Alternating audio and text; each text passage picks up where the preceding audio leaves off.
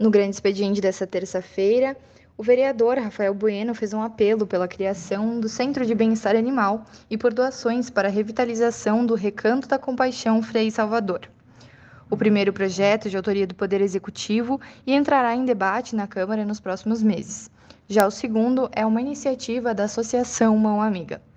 O parlamentar enfatizou que o espaço dirigido aos animais abrigaria diversas raças de cães, gatos, cavalos, aves e outros que necessitam de acolhimento. Além disso, informou que o local teria como objetivo a reabilitação e o acolhimento de animais, para que em seguida sejam doados ou restabelecidos na natureza. Juntamente com essa ação, Rafael salientou que será feito um ponto de lazer para a comunidade. O Mercadori, Tatiane Frício e Lucas Carinhato parabenizaram a posição do vereador e ressaltaram a necessidade de criação do centro.